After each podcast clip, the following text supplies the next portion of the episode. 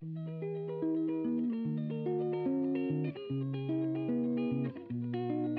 bibliothèque sonore des histoires de famille.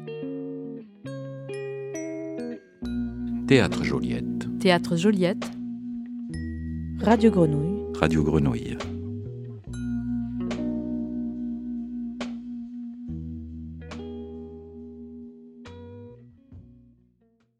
J'avais l'impression de me dédoubler et je me suis dit que là, euh, c'était trop. Ça me pesait depuis des mois, depuis des années de, de le dire à ma mère. En fait, je mentais à mes parents depuis euh, trois ans, je crois. On avait l'habitude, en fait, de le soir euh, se poser sur son lit toutes les deux et de se raconter des choses intimes, de, de se parler, de se livrer. Et euh, on était allongés voilà, dans ce- cet, espace d'intimité et d'écoute. Je crois que j'ai commencé à avoir des larmes qui coulaient et qu'elle m'a dit euh, Qu'est-ce qui se passe? Et que je lui ai dit Maman, j'ai quelque chose à te dire. Là, je pense qu'elle a vraiment flippé. et elle a vraiment flippé, moi aussi. Je sais plus comment j'ai formulé la chose, mais je sais que j'ai pas dit le mot lesbienne. J'ai mis, je sais pas, 5-6 ans à, à le prononcer et à dire que j'étais lesbienne. Euh, donc j'ai dit, euh, j'ai une copine, ça fait euh, deux ans, tu la connais, c'est telle personne. Euh, donc elle croyait que c'était une très bonne amie. Donc j'ai vu qu'elle euh, qu'elle se crispait. Et je pense qu'elle a fait quelque chose, genre euh, souffler.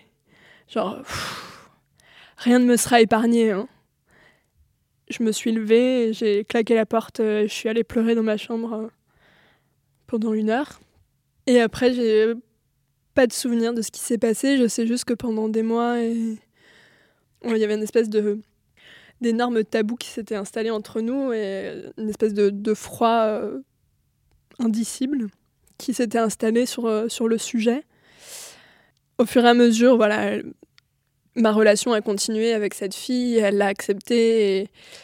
Mais il y a toujours eu un espèce de flottement, de, de refus, euh, un non-dit, quelque chose de bizarre. Et il y a, euh, du coup, en 2000, euh, donc 2020, l'année du confinement, j'avais eu un peu un- une réflexion féministe qui avait abouti ou qui était plus théorique et plus concrète.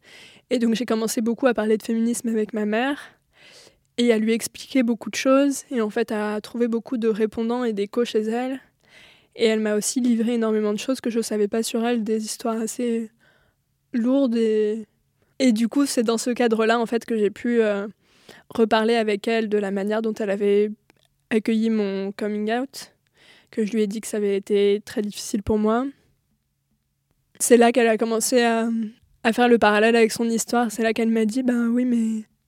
Enfin, elle l'a dit presque sur la défensive, euh, comme quoi, ben, j'étais pas la seule à avoir souffert. Mais ce qu'elle voulait me dire, c'était autre chose, c'est je te comprends. en tout cas, c'est comme ça que je l'ai interprété.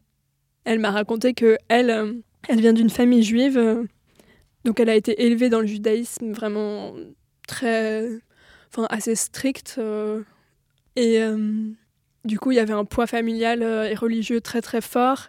De ses 16 ans à ses 20 ans je crois elle était avec un homme qui était juif le fiancé parfait qui était adoré par tout le monde sauf par elle en fait. J'ai j'ai cru comprendre que c'était une relation assez toxique pour elle et que c'était une personne qui l'étouffait beaucoup et euh, j'ai cru comprendre que le poids qu'il y avait sur elle en tant que femme, en plus du judaïsme, des traditions, etc., l'éducation euh, complètement patriarcale qu'elle avait reçue et l'injustice qu'elle a ressentie par rapport à ses frères aussi, l'a fait un jour péter un câble. Je pense qu'un jour, elle a dit merde et elle, a quitté son mec. Je ne sais pas exactement comment ça s'est constitué, mais en tout cas, elle s'est éloignée de cette famille et de cette religion. Peu de temps après, elle a rencontré mon père qui était goy, donc euh, pas juif. Et elle a fait face au même euh, refus, au même, euh, au même choc de sa famille et au même rejet. Je pense que c'était très violent, que ça a été très dur.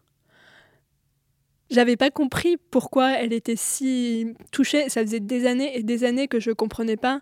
Je comprenais pas pourquoi elle avait tant de honte sur le sujet, pourquoi. Et hum, tout d'un coup, en fait, ça s'est éclairé. Je me suis dit, mais Elle a déjà été rejetée et elle m'a vraiment dit ça, je crois. J'ai peur de leur dire, j'ai peur de revivre la même chose que ce que j'ai déjà vécu. Enfin, je l'ai compris, ça m'a beaucoup émue. Et quelques mois après, euh, elle en a parlé à ma famille juive. Elle a dit euh, que j'étais avec une fille. Et en fait, ils étaient déjà au courant. Donc ça faisait des années qu'on se montait le chaud, que c'était un énorme tabou pour tout le monde, mais personne n'en parlait. C'était vraiment un secret de polichinelle. Et voilà, et je pense qu'on a fait le parallèle ensemble. Je lui ai dit, mais, mais maman, tu me refais vivre ce que tu as vécu, la même difficulté, les mêmes souffrances et ce même rejet. Bah, je pense que je crois qu'elle avait les larmes aux yeux. Je crois que ça l'a beaucoup touchée et qu'elle a dû beaucoup réfléchir par la suite à se dire euh, qu'il fallait qu'elle me défende comme euh, elle aurait aimé être défendue et que j'étais euh, ouais que j'étais comme elle quand elle était jeune et qu'il n'y avait pas de raison que elle fasse pas ce qu'elle aurait attendu qu'on fasse pour elle. Une bibliothèque sonore des histoires de famille. Série radiophonique du Théâtre Joliette et Radio Grenouille par Linda Blanchet et Léna Rivière.